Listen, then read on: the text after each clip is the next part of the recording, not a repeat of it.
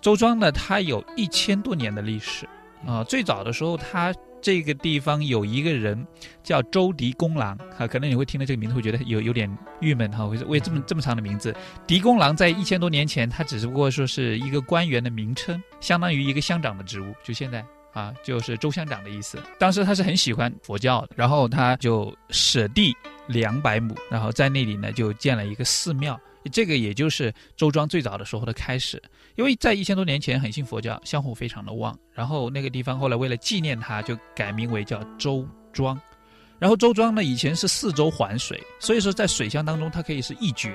以前你要去到水乡，你要划船过去。不知道各位有没有看过，就是三毛曾经所写的有关于江南水乡、有关于周庄的这个描写哦，并且描写的最多的是小桥流水江南人家，还有油菜花。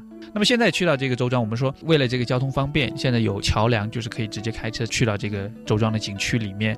那去到这边，我们有讲的，就是你在玩的时候，你一定要记住，首先你要做好很好很好的准备。为什么呢？你要在周庄住一晚。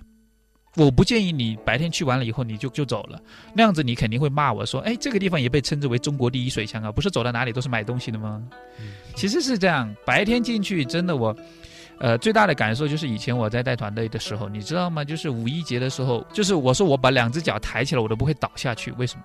因为我旁边全都是人把我挤着，是这种感觉非常差。所以我建议就是去周庄，你背上你的行囊，然后呃带上证件。然后呢，带上你所需的用品，去到那边。那里的其实酒店都很便宜的，也都是那种水乡古镇，就像丽江一样。丽江晚上人还很多，周庄不一样，晚上就没人了。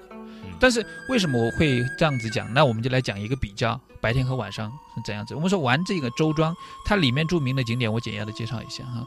一个呢就是张厅和沈厅。以前古代的时候呢，就是呃非常富有的人家里，在整个周庄现在能够保存下来那么多的那个古建筑，其实跟一个人很有关系，叫沈万三啊。明朝的时候非常有名的富商，富可帝国，让朱元璋都对他可以说是吃醋三尺，非常不舒服。后来就说他被发配到云南来了。啊，当然得罪皇帝肯定没有什么日子好过，这个是肯定的。那么在沈厅，就是他的后三代，就是沈万三的后三代沈本人所建造的，啊，总共呢是七进七出。我们那里的房子是按照几进来来来讲的，就是如果说是七进七出，那这个房子就是最大的，就是你进去以后有七个楼，然后一二三四五，一进二进三进四进五进六进七进，然后每一进都是不一样的。它的第一进就是自己家里的码头，私人家里的码头，然后第二进呢就是教父所停的这个位置。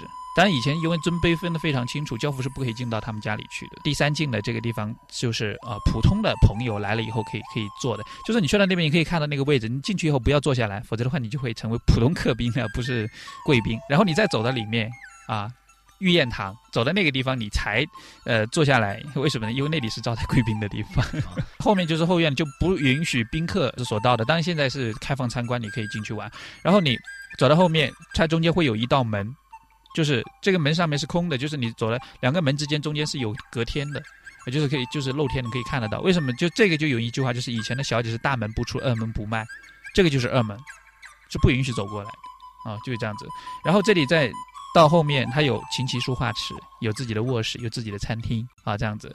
所以说你去了那里，这个呢是省厅，还有一个是张厅。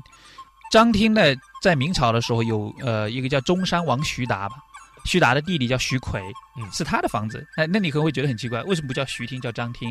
后来就被一个姓张的富商买下来，呃，更名为叫张厅。这两个房子是江南以前有钱人家里的那个房子的一个代表。